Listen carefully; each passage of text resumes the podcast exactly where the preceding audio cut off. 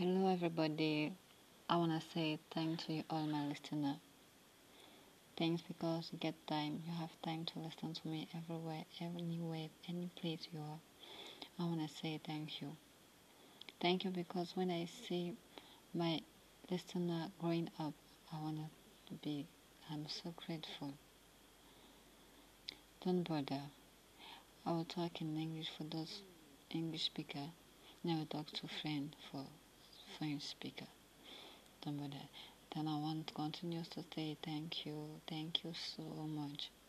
You know, when I'm talking to you, I'm feeling understanding. When you're hearing my voice, I'm feeling grateful. Thank you, thank you, thank you. I want to pass this, hold these songs without the music, just for you to understand my voice, just for you to know that there is a girl behind the scene. There is a girl in front of the phone.